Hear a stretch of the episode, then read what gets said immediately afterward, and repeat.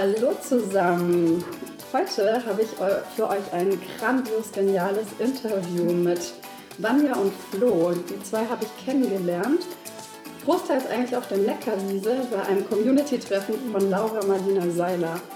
Und äh, da habe ich schon gemerkt, dass das zwei super spannende Menschen sind, die mir richtig gut gefallen haben, die super hilfsbereit sind, aktiv. Und als wir uns dann immer weiter ausgetauscht haben, habe ich gemerkt, was noch alles dahinter steckt und gedacht, wir müssen unbedingt ein Interview machen. Hallo ihr zwei. Hallöchen. Schön, äh, dass ich, äh, ich wollte gerade sagen, dass ihr da seid, aber ich bin ja bei euch. ja, genau. Äh, mal um die ganzen Zuhörer oder Zuschauer abzuholen. Mhm. Ich sitze nämlich gerade auf der Couch bei Vanja und Flo und wurde gerade bekocht. Mhm. Das fand ich Pizza. sehr gut. Leckere italienische Pizza. Vegan. Vegan mit äh, Cashew-Kernkäse. Äh, Cashew-Käse. Cashew-Kernkäse, CKK. Genau. genau, äh, super lecker und ähm, auf jeden Fall, da sage ich mal, so liebe ich den Job eines Podcasters. Also sich bekochen lassen und hier auf der Couch sitzen, fängt schon mal gut an. Ja, das ist doch super. ja. Hat geschmeckt. ja, super lecker. Genau, deswegen, wir sind auf jeden Fall in relaxter Stimmung schon mal. Mhm. Ja. Und ja, also ich freue mich wirklich, dass es heute geklappt hat. Das war ja auch so vor, vor kurzem erstmal so eine mhm. spontane Idee. Mhm. Und ähm, ja, für mich ist es halt ganz wichtig, ähm, da wir in diesem Heal and Shine Podcast darüber sprechen, wie man in seine Kraft kommen kann, wie man aus der Opferrolle rauskommen kann, sozusagen eher aus dem Lower Self ins Higher Self mhm. kommen kann, dass wir da auch so ein bisschen eure Geschichten kennenlernen und dann natürlich auch wie es bei euch zusammengekommen ist und was jetzt daraus alles entsteht, weil da stehen ja einige spannende Projekte an und da bin ich mir sicher, dass wir einiges für die Zuhörer mitnehmen können. Mhm. Genau. Und um euch da mal ein bisschen kennenzulernen, würde ich gerne so ein bisschen mal so zurückspulen von heute weg mhm. und äh, mal so ein bisschen wissen, wie lief das so bei euch in der Kindheit ab? Vielleicht waren ja bei dir, wie war denn so deine Startbedingungen im Leben? Magst du so ein bisschen erzählen, wo du herkommst? Waren deine Eltern selbstständig? Waren die schon genau das, was du jetzt beruflich machst und gehst du einfach nur den gleichen Weg oder hast du dich so ein bisschen selber da entwickelt? Ja, also da erzähle ich sehr gerne draus. Ich äh, bin in Italien geboren ähm, und tatsächlich sind meine Eltern schon auch immer wieder selbstständig gewesen.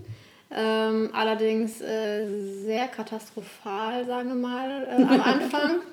ähm, auch mit viel Schulden und ähm, das war auch der Grund, weshalb wir auch nach Deutschland gezogen sind tatsächlich, weil das mit der Selbstständigkeit dann dort nicht geklappt hat ähm, und äh, wir dann nach Deutschland gekommen sind, weil meine Eltern Arbeit gesucht haben.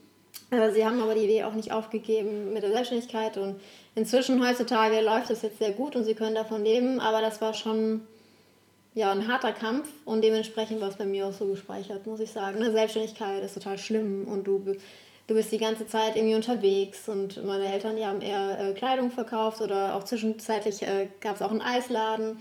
Ähm, und ich erinnere mich noch, als Kind waren wir einfach den ganzen Tag, die, den ganzen Abend immer dort und es war immer eher so was Anstrengendes mhm. und was Schwieriges und dann musst du immer mit dem Geld trotzdem gucken, ne, obwohl du da den ganzen Tag am ja. Arbeiten bist.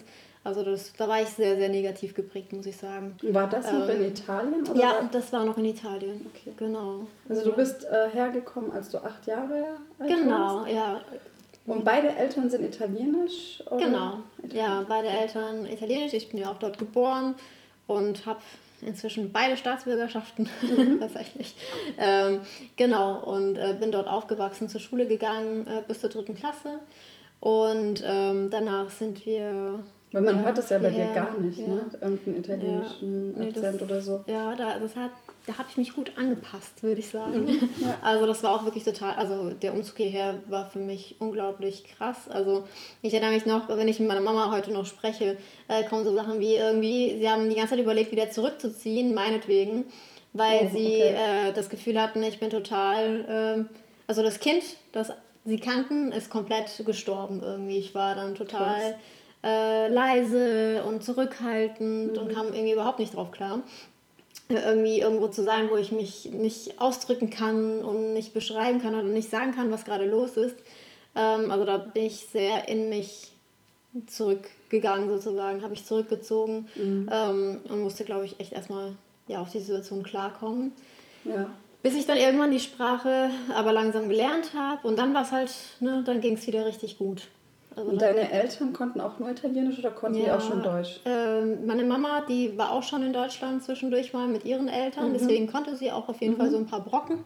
Äh, sie hat mir auch immer geholfen, ne? also in der Schule da irgendwie Hausaufgaben zu machen, damit wir die irgendwie, wir haben versucht, die zusammen zu verstehen und sie hat mit Händen und Füßen irgendwie versucht, mir alles beizubringen, Italienisch und Deutsch ja. und irgendwie, das ist äh, alles, genau, dass ich das irgendwie verstehe, was da irgendwie... Ja äh, von mir verlangt wird sozusagen auch. Also ich nehme mich auch in Textaufgaben und so, bis ich das irgendwie alles dann verstanden habe. Das ist ja schon selbst als, als äh, Deutscher für Deutsche. Ja, ja sowieso schon, ja, genau. Und dann auch irgendwie. Das also, war ja sonst schon nicht. Ja, genau. Also damit habe ich zumindest mal, also es war schon gut, dass meine Mama zumindest ein bisschen mhm. äh, Deutsch gekonnt hat und äh, mir da ein bisschen helfen konnte.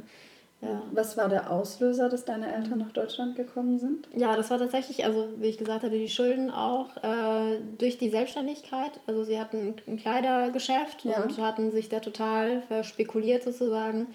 Und, ähm, und da ging halt dann gar nichts mehr. Ne? Dann haben sie entscheiden müssen, okay, bleiben sie jetzt in Italien und übernehmen vielleicht sogar äh, den Eisladen von meinem Vater. Ähm, also von, nee, vom Vater meines Vaters. Oder fangen sie ganz neu an in Deutschland. Mhm.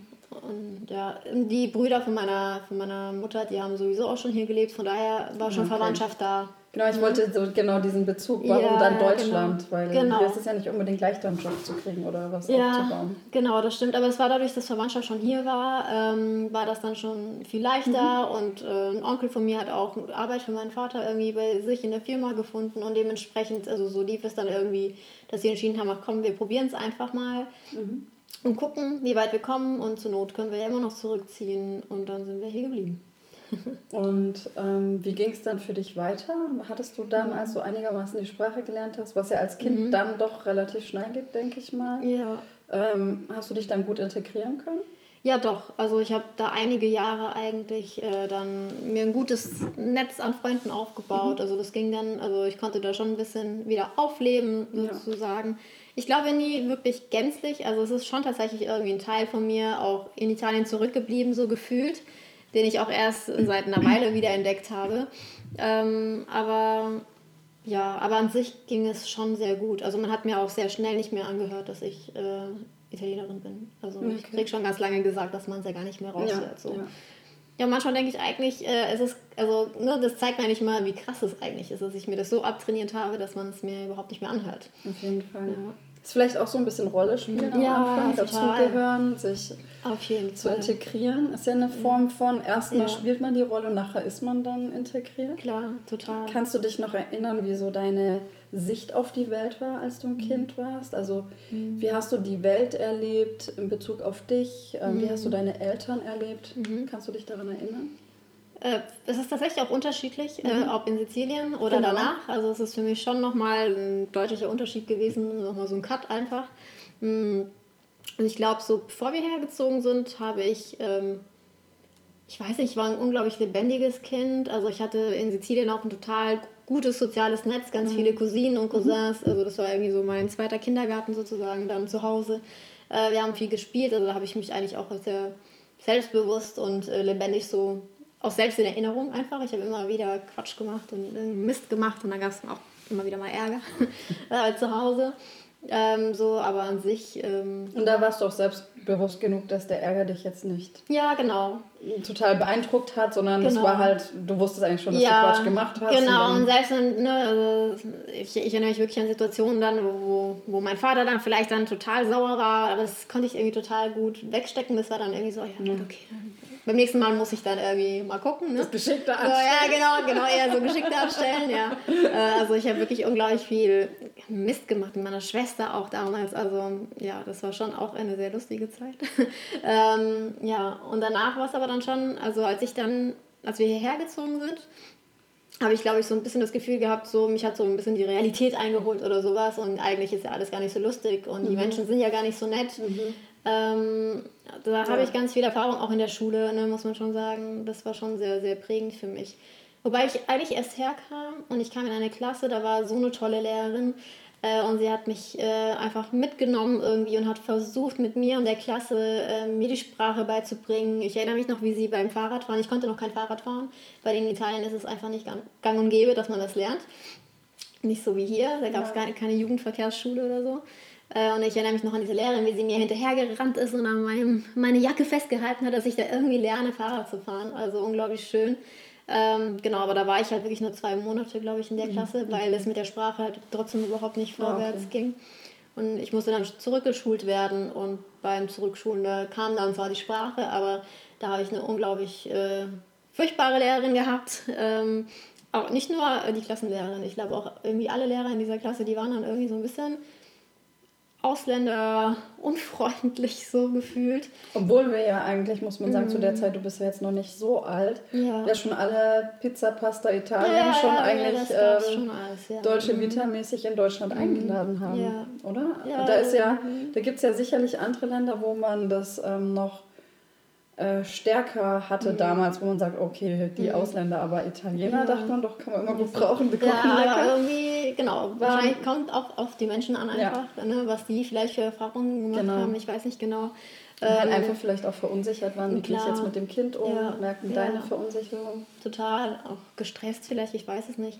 Aber ich erinnere mich wirklich noch also daran, wie ich auch versucht habe, mich zu artikulieren. Und für mich, also ich mhm. bin unglaublich, ein unglaublich fairer Mensch und also für mich ist Fairness auch unglaublich wichtig. Und ähm, auch, dass, dass, man, äh, Leute, also, dass man Menschen einfach auch gerecht behandelt. Und ich habe mich so ungerecht behandelt gefühlt, so oft, und ich konnte einfach nichts sagen. Oder auch wenn, äh, ich erinnere mich auch noch, dass eine Freundin von mir oft irgendwie in, in, auf der Toilette eingesperrt wurde von anderen äh, Mädchen und ich immer nach Hause kam und geheult habe. Also meine Mama hat mir das auch noch immer wieder dann nochmal erzählt, dann danach, äh, dass sie sich immer so daran erinnert, an diese Schulzeit äh, bei mir, äh, dass ich immer heimkam und geweint habe und gesagt habe, ich würde ihr so gern helfen, aber ich kann nicht, ich weiß nicht, was ich sagen soll. Die, die Lehrer verstehen mich nicht und die ist da auf der Toilette eingesperrt und ich will ihr helfen, aber ich kann nicht.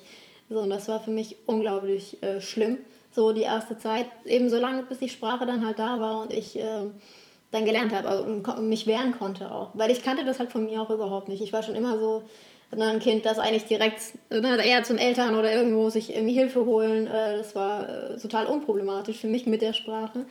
Aber genau, das war dann erstmal sozusagen nicht so möglich, ja, ich glaube, die Sprache zu nutzen. Das ist ja auch wirklich eine Herausforderung, wenn man auf einmal merkt, okay, man kann sich nicht artikulieren. Ja, ja. Total. Ist das irgendwas, was du mhm. heutzutage auch noch irgendwie feststellst, dass dir das mhm. vielleicht besonders wichtig ist, dich klar ja. zu artikulieren? Hat das irgendwas mhm.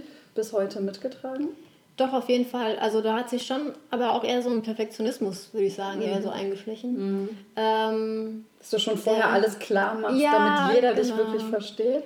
Ja, doch, total. Ja, dass ich mir wirklich gut überlege. Also ganz lange habe ich mich gar nicht getraut zu telefonieren mhm. zum Beispiel.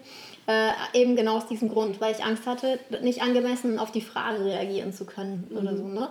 Das war wirklich ein unglaublich langer Prozess, bis ich da irgendwie rausgekommen bin. Mhm. Auch erst die letzten Jahre eigentlich äh, wirklich, äh, wo ich mich bewusst so der Sache mal gewidmet habe und da wirklich ganz viel für mich aufgelöst habe und ganz vieles verstanden habe und wo das Selbstbewusstsein irgendwie auch wirklich wieder ja. Äh, so kam. Ja. Ne? Und ja, die Gelassenheit. Ja.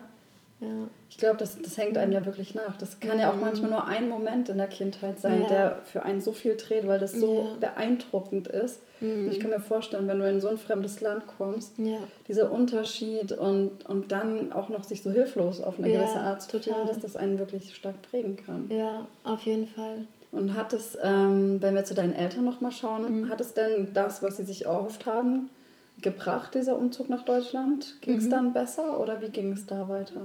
Doch, auf jeden Fall. Also sie hatten zumindest Arbeit. Okay. Ähm, sie mussten schon auch hart arbeiten. Also ich erinnere mich auch noch, ne? wir hatten auch kein Auto und eine kleine Wohnung und äh, mussten irgendwie gucken, dass wir alle, also das war ein unglaublicher Unterschied auch zu äh, Italien natürlich. Ne? Da hatten wir halt nochmal eine ganz, eine ganz große Wohnung, ganz modern und viele Zimmer. Das war schon erstmal so ein Rückschritt, glaube ich.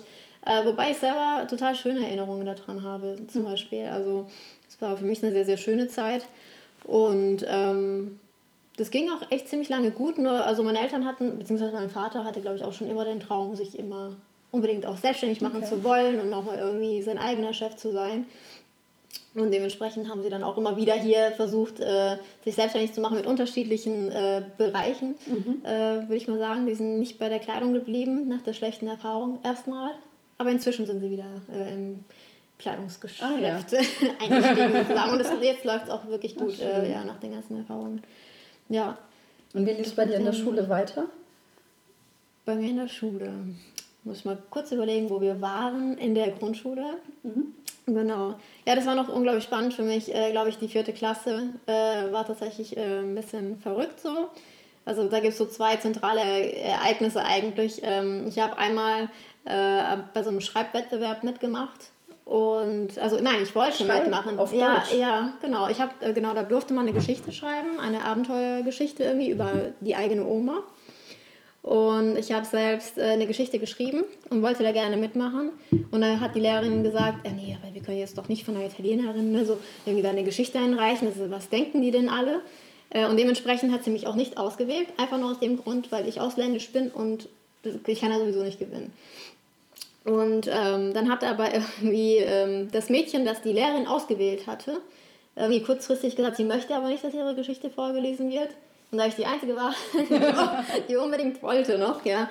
Ähm, Aber das genau. hast du dich schon getraut dann? Ja, ja, dann irgendwie schon. Also es war wirklich so, sobald es dann irgendwie mit der Sprache, ich meine, es waren dann zwei Jahre, glaube ich, dann, dass wir dann, die wir dann da waren, da habe ich gedacht, ah ja, komm, mal gucken.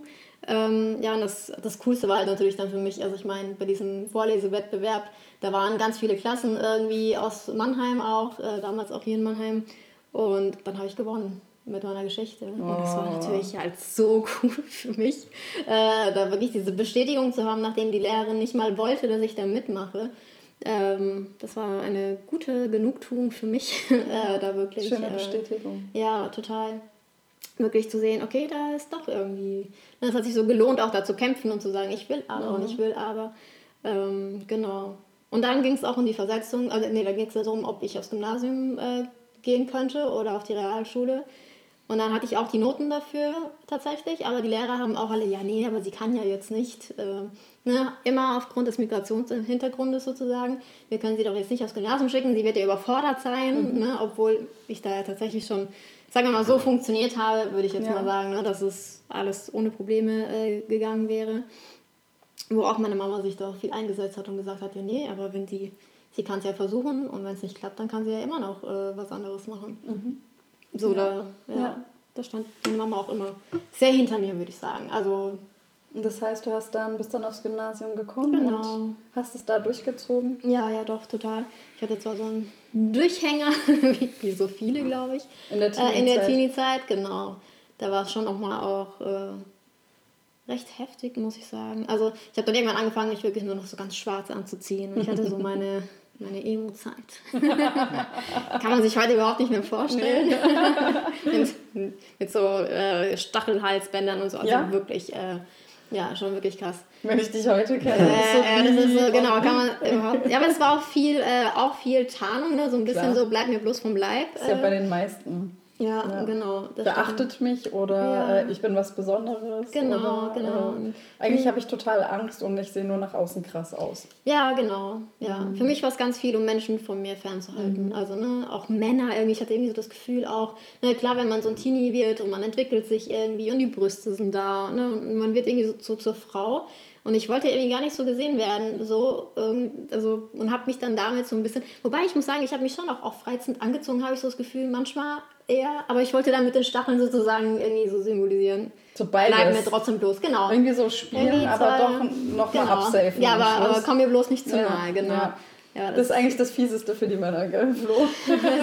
die Frauen genau. heizen einem ein und dann, wenn man zu nahe kommt, kriegt man die Klatsche. Genau, ja, so, so, war so ein bisschen meine Teenie-Zeit, glaube ich. Tatsächlich. Ja.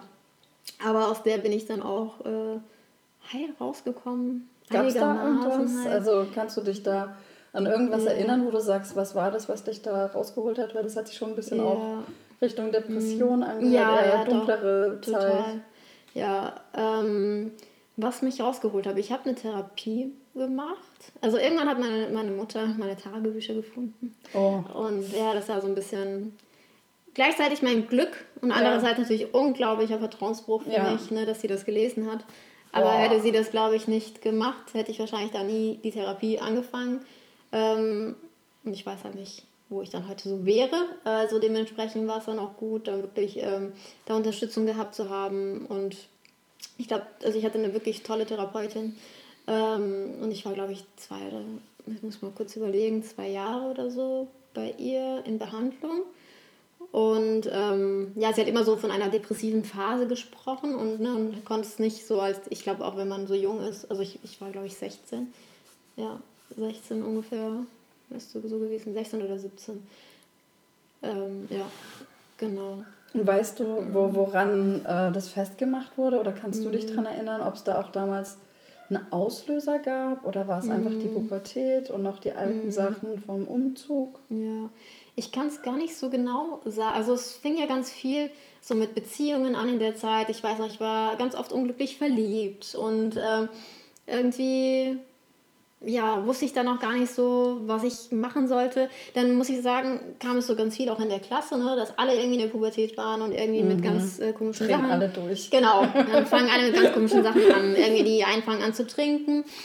Ja. Und ich glaube, bei mir in der Klasse, da war auch ein Mädchen, die hat sich selbst verletzt. Mhm. Und das habe ich mir dann irgendwie selbst doch abgeguckt und habe dann auch angefangen, mich selbst zu verletzen. Und das war dann so ein bisschen, das war dann so der Beginn des, des Endes sozusagen für mich auch Mhm. in der Zeit, wo ich dann auch angefangen habe, mich selbst zu verletzen und dann das Gefühl hatte auch, okay, irgendwie, ich komme da jetzt überhaupt nicht mehr raus. Ne? Also, und eine Freundin von mir, ähm, ja stimmt, das war ja eigentlich auch der Grund, also die Therapie kam dann zwar danach, aber eine sehr gute Freundin von mir damals, äh, sie kam erstmal drauf, irgendwie mir zu sagen, komm, wir gehen mal zur Vertrauenslehrerin und fragen sie einfach mal, ne, ob sie dir nicht helfen kann, ob irgendwas vielleicht... Also die anderen haben es auch gemerkt in deiner Klasse. Ja, meine deine Freundin eigentlich, genau, ja, damals. Das ist irgendwie Aber hattest du, hattest du schon so Suizidgedanken oder? Äh, nee, eigentlich nicht. Also für mich war immer ganz klar, also mir geht es nicht darum, dass ich sterben will oder so, sondern einfach, das war irgendwie so ein sich selbst spüren.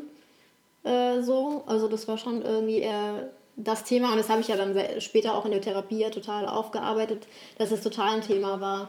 Und das ist halt super spannend, weil irgendwie, ähm, das mache ich ja heute noch, nachts, wenn ich schlafe manchmal, dass ich mir mein, nein, nicht das Selbstverletzen. nein, nein, das wäre ja was. Einfach mal so. Nein, nein. Äh, Ich habe irgendwann in der Therapie festgestellt, also da kam irgendwie meine, genau als ich aufgehört hatte, mich selbst zu verletzen, mh, da, hat, da fing es irgendwie an, dass ich nachts im Schlaf meine, meine Arme gestreichelt habe. Oh. Das war total verrückt. Und dann habe ich mit meiner Therapeutin halt damals so gesprochen und gesagt, irgendwie total komisch, irgendwie streichle ich nachts meine Arme. So, stimmt da irgendwas nicht mit mir? Und dann hat sie halt auch gesagt, weißt du was, vielleicht hast du einfach nur Nähe gebraucht, ne? Oder je- ne, jemand, der dich streichelt. Ja, Selbstliebe, ja, total schön. Also und dieser Gedanke, also der ist bei mir auch einfach geblieben. Und jedes Mal, es gibt ja schon auch, ne, wenn man wirklich äh, lange was gemacht hat und dann wirklich da so eine Abhängigkeit irgendwie entwickelt hat, ähm, dass es mir total geholfen hat, auch immer wieder, wenn ich so Phasen hatte, die einfach schwierig waren, da wirklich einfach dran zu denken, okay, vielleicht brauche ich einfach nur Streicheleinheiten, ne? Und dann ist es auch wieder gut. Oh, wie und es ist tatsächlich, ja, das ist, es hat sich total gewendet, ne? Das Ja. hat es dann nicht mehr so, ähm, so krass gemacht, auch mit dieser Selbstverletzung, weil die hatte auf einmal so eine Bedeutung auch für mich. Es Und war halt eine andere Form des Spürens. genau, Ja. genau, das war dann, ja. Und konntest du das damals, als deine Mutter dann gesagt hat, geh zur Therapie, konntest du das schon so verstehen und nachvollziehen?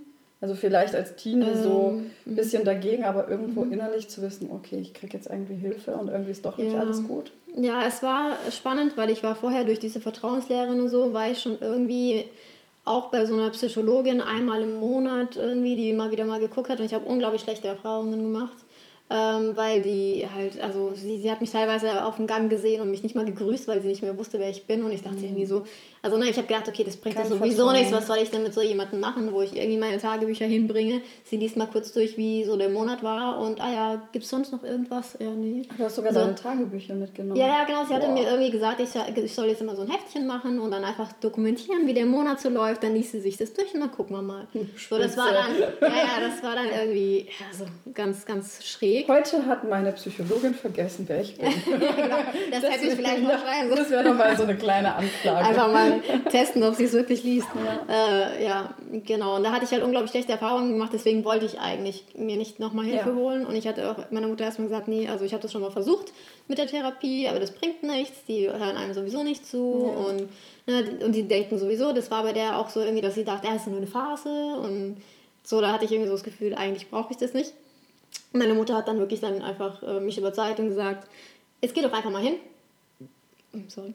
Und wenn du sagst irgendwie, das ist, ähm, das ist nichts, ja, und da fühlst du dich nicht wohl, dann gehst du halt nicht mehr, aber mhm. schau sie dir doch erstmal an. Und es war dann eigentlich auch echt äh, ein Segen. Also das war wirklich auch sehr, sehr schön. Ich bin auch sehr gerne hingegangen.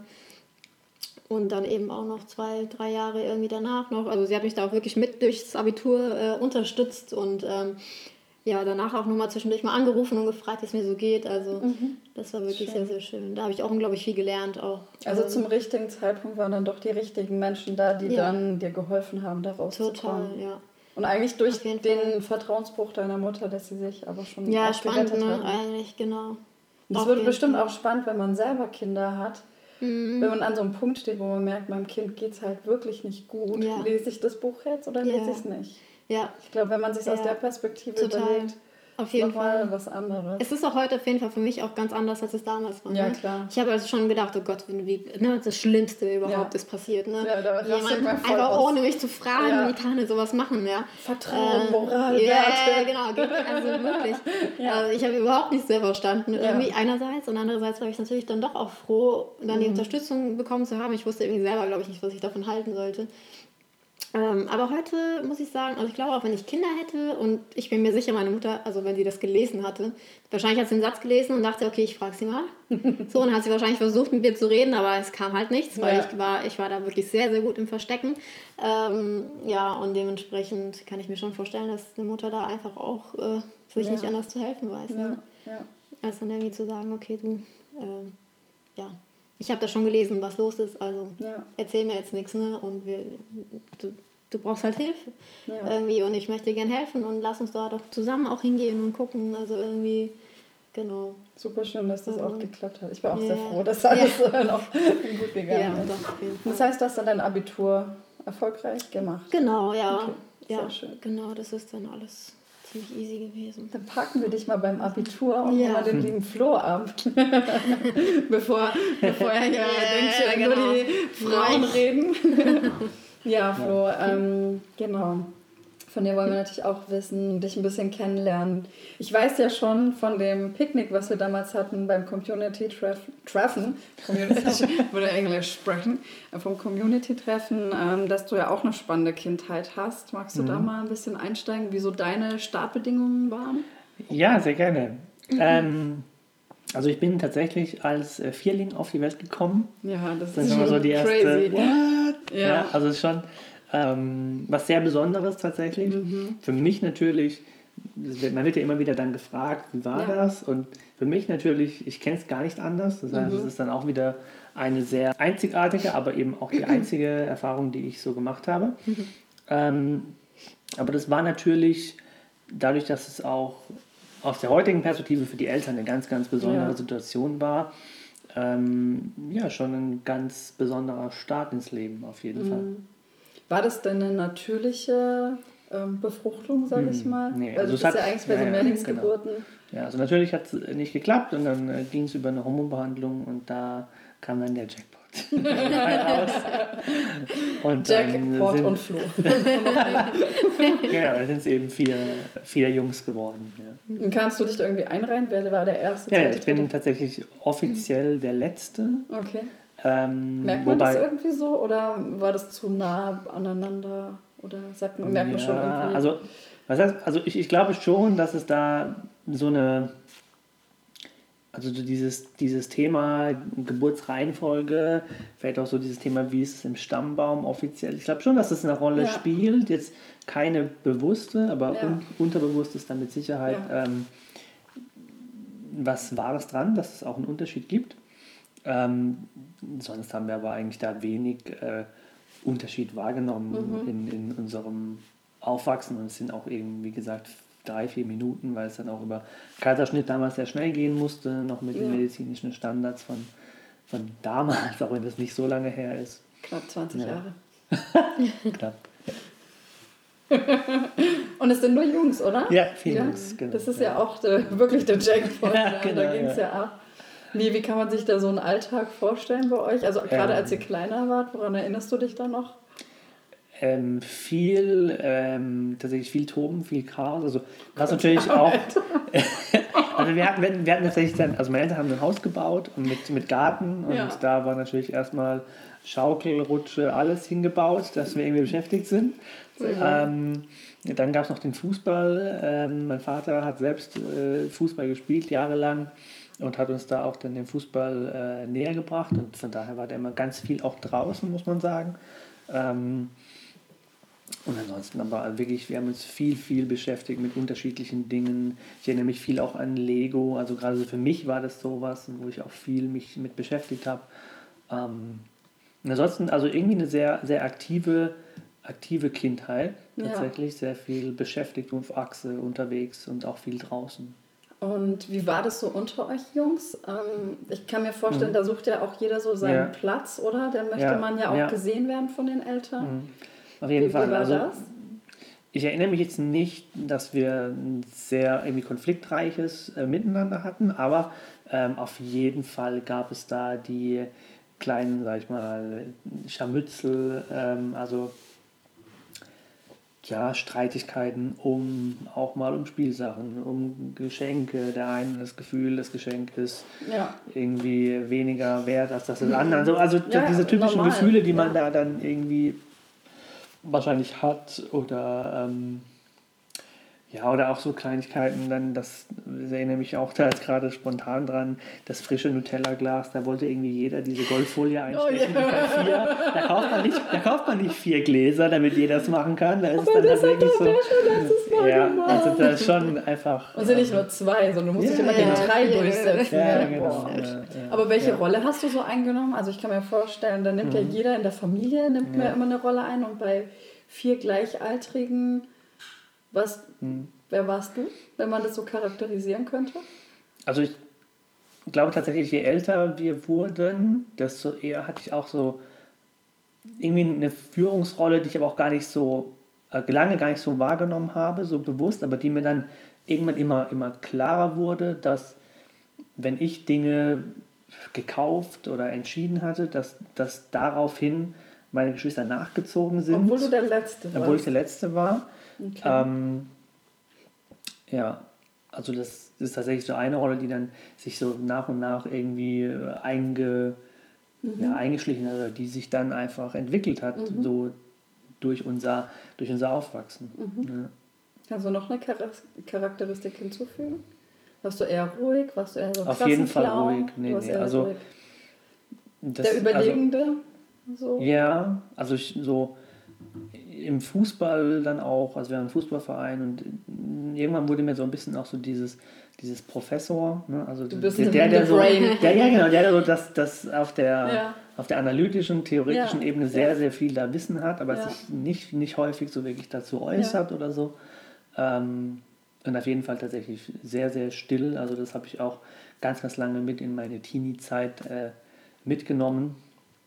Und ähm, ja, was glaubst du, woran das liegt? Weil du eher dir über Sachen selber Gedanken machen möchtest, bevor du dich äußerst? Oder warst du eher schüchtern und unsicher, was mhm. du sagen sollst? Also ich habe tatsächlich eine, eine, sehr große Unsicherheit entwickelt. Mhm. Also so im Nachhinein ähm, von in der Schule, also, also jemand auch gewesen, der ganz, ganz wenig mündliche Leistungen in der Schule okay. äh, gebracht hat, obwohl ich tatsächlich von den Noten her immer sehr, sehr guter Schüler war. Mhm. Das hat man aber dann eben vor allem im Schriftlichen gemerkt und im mündlichen eigentlich äh, kaum, weil ich von mir aus mich kaum getraut habe, irgendwie meine Meinung da zu äußern. Hattest du Angst, Fehler zu machen? Oder? Auf jeden Ja, Fehler. Angreifbar ähm, zu sein angreifbar, weiß nicht. Also ein großer Punkt war mit Sicherheit so, ähm, sag ich mal, auch, auch Scham, also, also ausgelacht werden. Also ich, mhm. auch, ich habe zum Beispiel unglaublich schlecht Vorträge gehalten. Also da hat mein ganzer Körper quasi reagiert, wenn man mein, meine Lippe gezuckt oder so. Also dass wirklich mein Körper da mir gezeigt hat, dass es sich nicht wohlfühlt in in so einer Situation ja. vor allen im Rampenlicht. Ja ne? Manche können es ja, besser verstecken. Genau, und es mhm. war auf jeden Fall ganz, also das hat sich nach und nach noch immer mehr gesteigert, weil ich dann gewusst habe, dass das mein Thema ist und dann jedes Mal die Situation ja. noch eher vermieden und dadurch dann natürlich aber das, dann macht man ja, mehr das, Fehler dann baut man, dann, dann baut man das ein. Problem ja auch auf, es wird ja. größer als es ja. eigentlich ist und und hätte dir damals jemand erzählt, dass bei so einer Umfrage rauskam, dass die größte Angst von Menschen ist, vor anderen Menschen zu sprechen, sogar die Angst ist größer als vorm Tod. Ja. Also wenn man das mal weiß, ja. wenn das mal ein paar Kindern erzählt, also es mhm. geht ja den anderen auch so. Aber, ja, aber ob, ob ich das gewusst hätte oder ob ich das geändert hätte, weiß ich nicht. Also ein anderes Thema war auch mit Sicherheit. Ich habe dann irgendwann waren für mich auch tatsächlich die Mädchen in der Klasse, Frauen quasi, als es dann in die Pubertät kam. Das war auch ein großes Thema. Also da auch so ein fast schon so ein Respekt, ähm, mhm. so ein bisschen dieser Überhöhung, dass es für mich so gar nicht irgendwie erreichbar wäre, mit denen auf einer Wellenlänge zu sein, weil ich mich schon da auch sehr, ja. Also warst du dann auch so dann stark in Konkurrenz mit deinen Brüdern? Weil ich kann mir vorstellen, da kommen, nee, wenn da vier ankommen, kommen ja immer noch drei andere, mit denen man. Mm. Das war nicht der. Eigentlich nicht so, ne.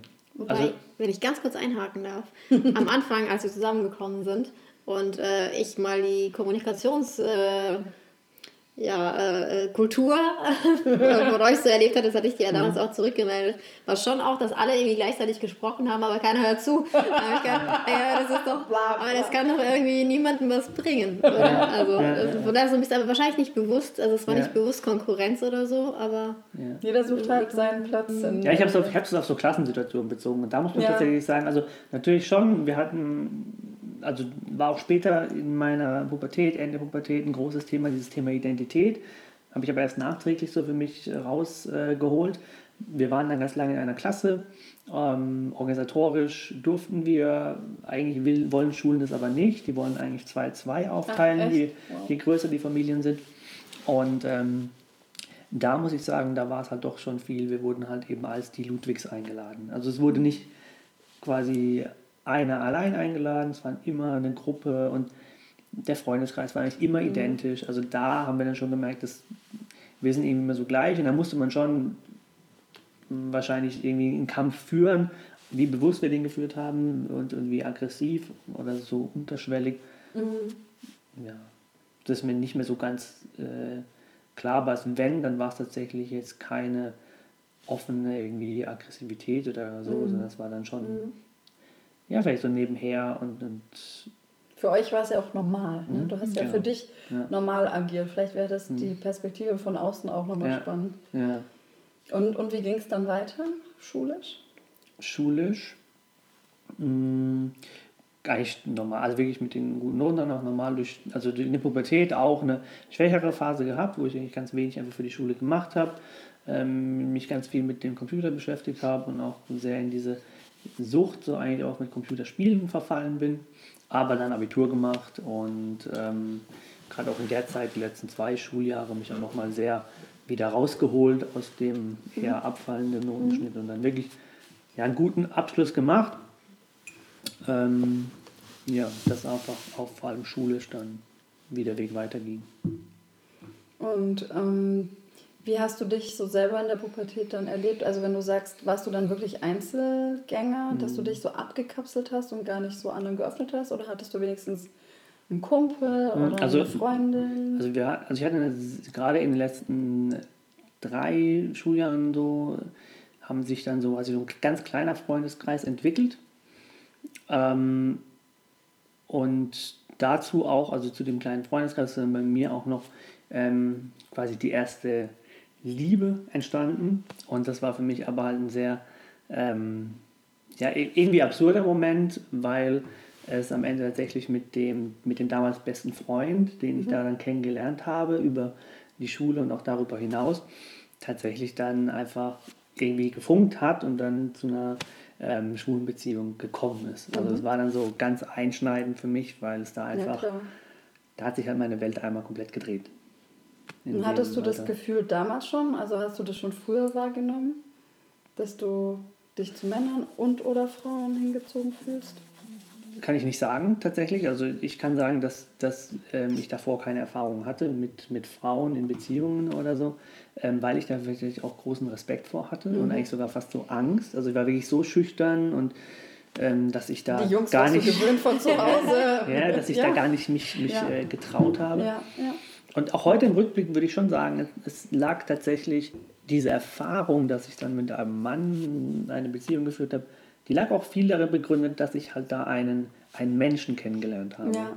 Also das hat das ja auch so tatsächlich schön, über, genau, über eine lange Zeit eigentlich hat sich das irgendwie entwickelt und das war dann der erste Mensch, mit dem ich wirklich dann nächtelang auch mich unterhalten habe über die, ganzen Themen, die einen in der ja. Zeit halt bewegen. Das, die Ängste, die Sorgen, die Wünsche. Und das hat einfach dann gepasst. Da war jemand, der zugehört hat. Umgekehrt habe ich auch ihm zugehört. Und das hat sich dann einfach quasi, dann wurde die Verbindung immer stärker. Und daraus hat sich dann auch einfach tatsächlich Liebe entwickelt. Ja, ja so schön, weil wir hatten das gestern auch ein bisschen das Thema, mhm. dass wir gesagt haben, dass Frauen wie Männer weibliche und männliche mhm. Energie haben. Ja, und ähm, beides eigentlich auch ausgelebt werden kann mhm. und immer unterschiedlich stark pro Mensch halt enthalten ist. Und ja. so schön wie du es auch gerade gesagt hast, es geht ja auch darum, ja, ich habe einen Mensch kennengelernt mhm. und warum soll man nicht, zum Beispiel auch ein Vater liebt auch seinen Sohn mhm. und ja. dass das einfach so, finde ich eigentlich total schön, mhm. dieses Erlebnis, dass man sagt, ja, einfach ein Mensch, dem ich vertrauen konnte, mhm.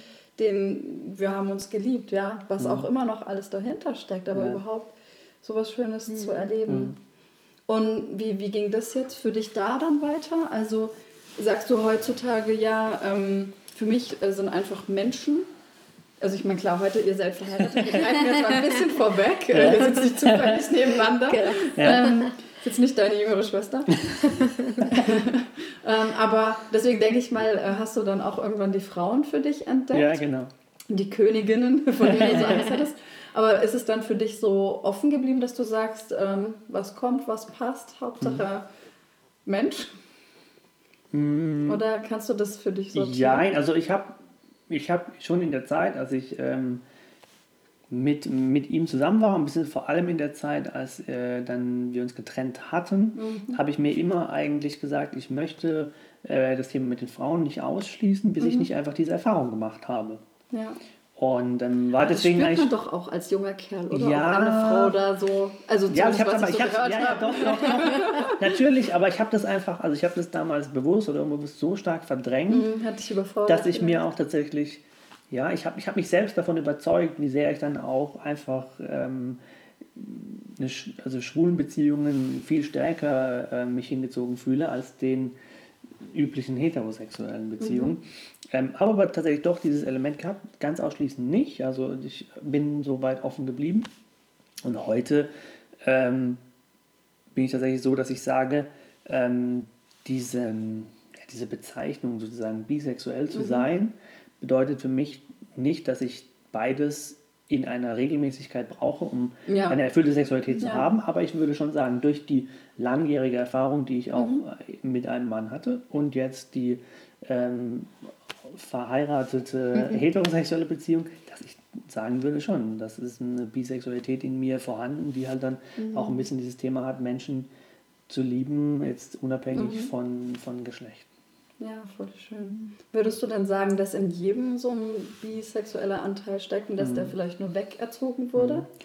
Also was, was ich immer spannend finde, ist so da die Menschen einfach sich mal einordnen zu lassen auf einer Skala von 0 ist zum Beispiel heterosexuell und 100 ist homosexuell und es, die allerwenigsten werden bei 0 oder 100 stehen. Ja.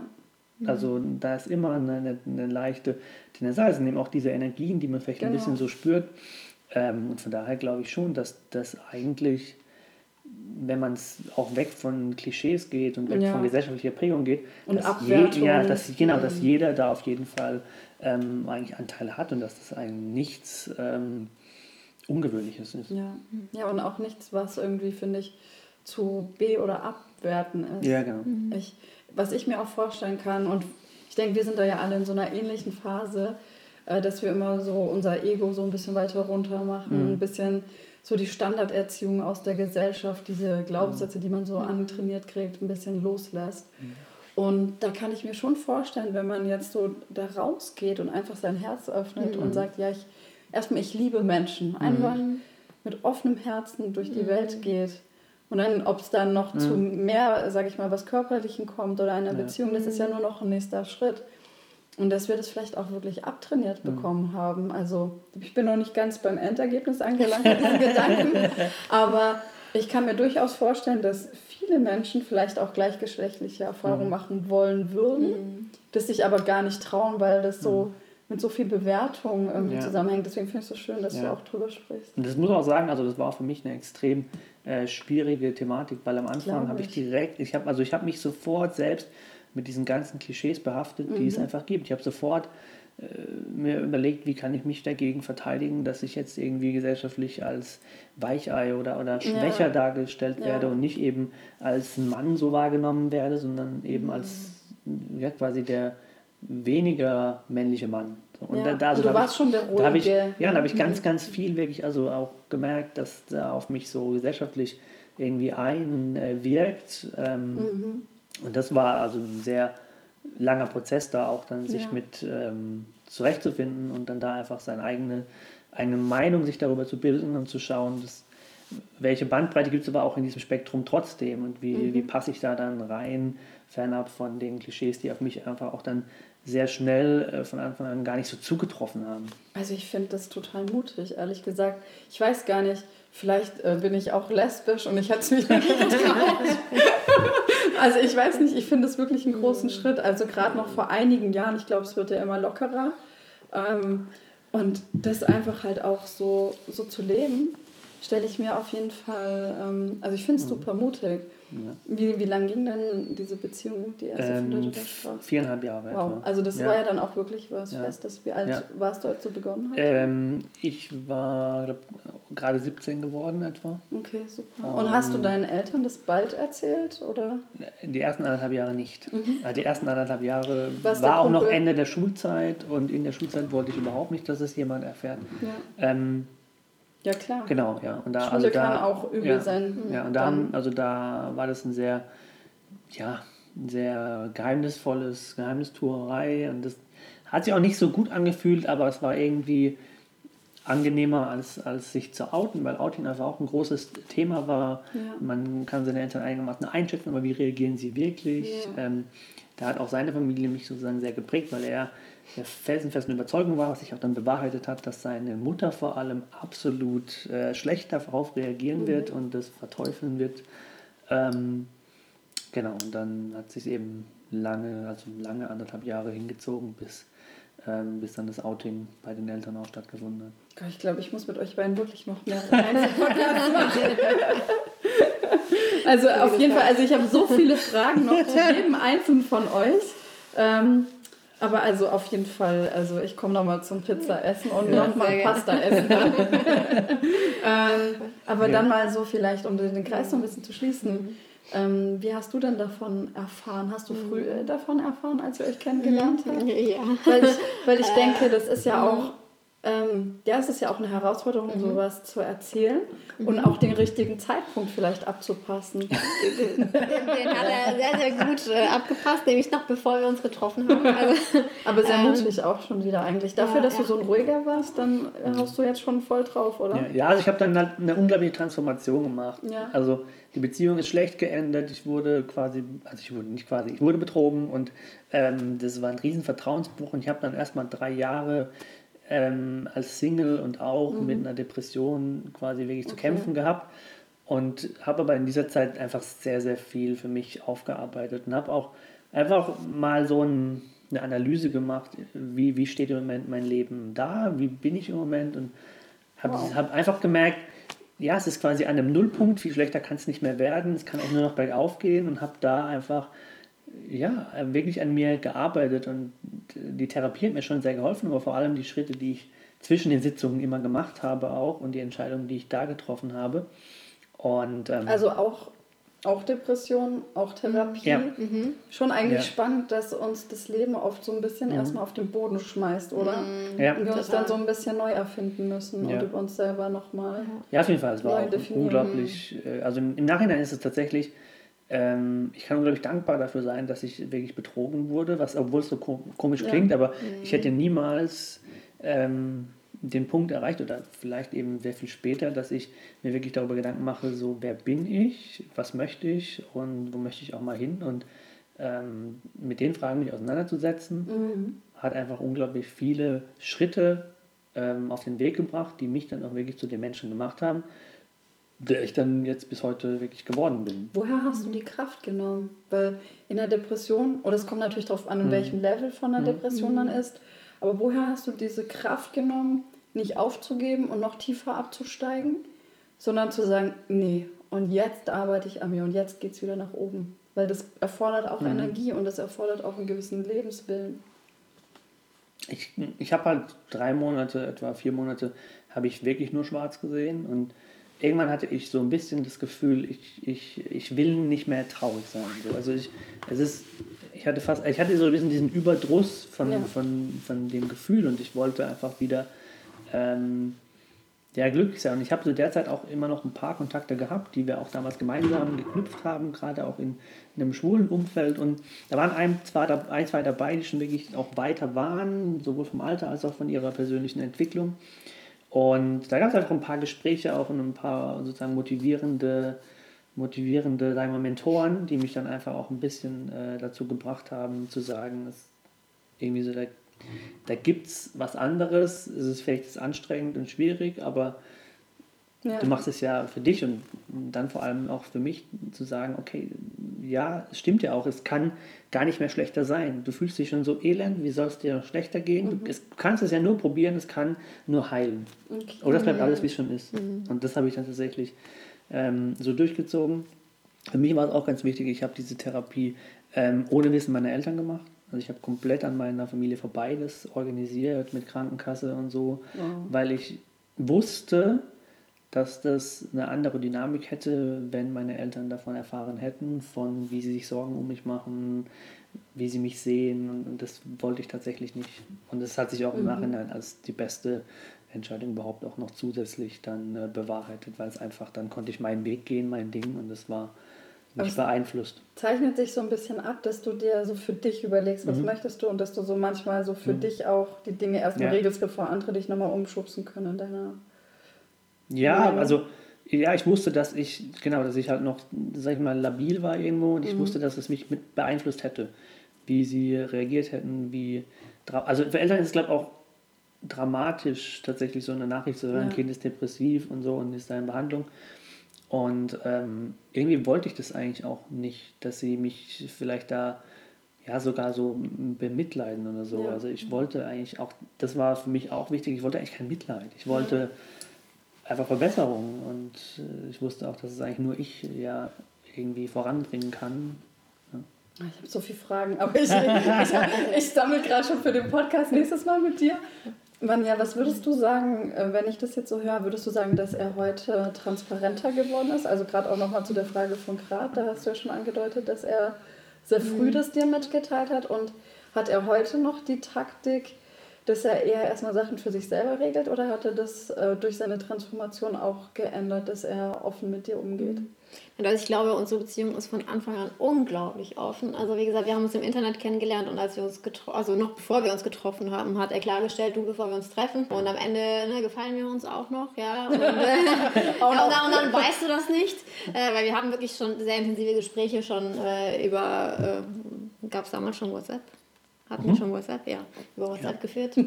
vor vier Jahren, äh, fünf Jahren.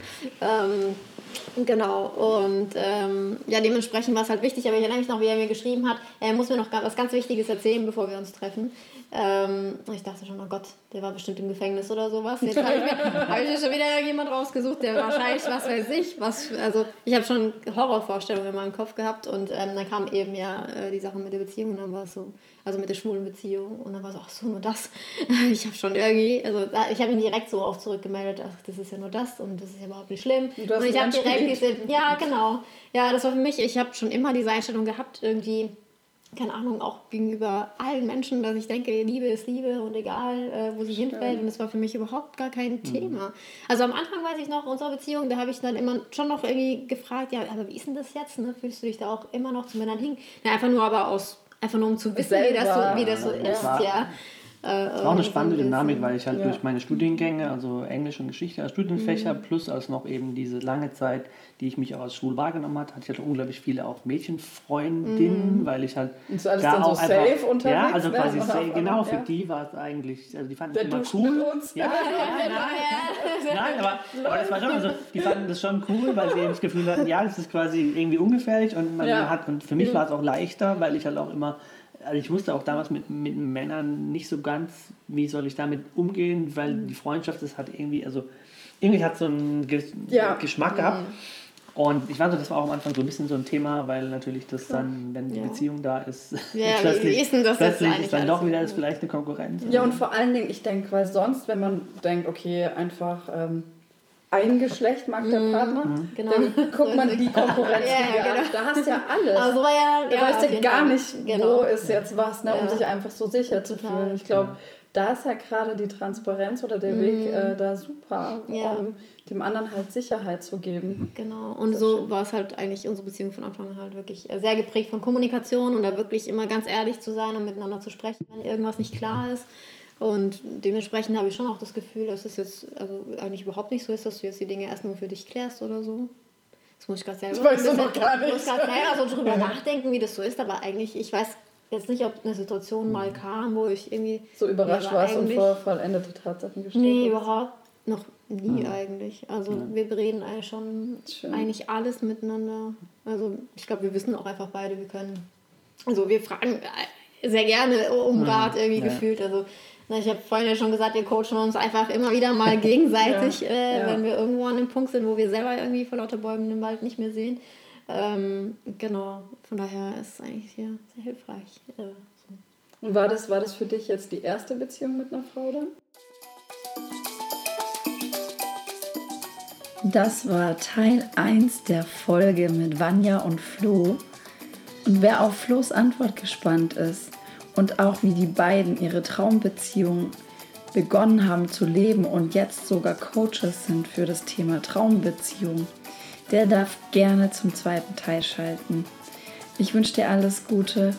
Vielen Dank, dass du eingeschaltet hast. Du bist ein Geschenk für die Welt. Heal and Shine, deine Corinna.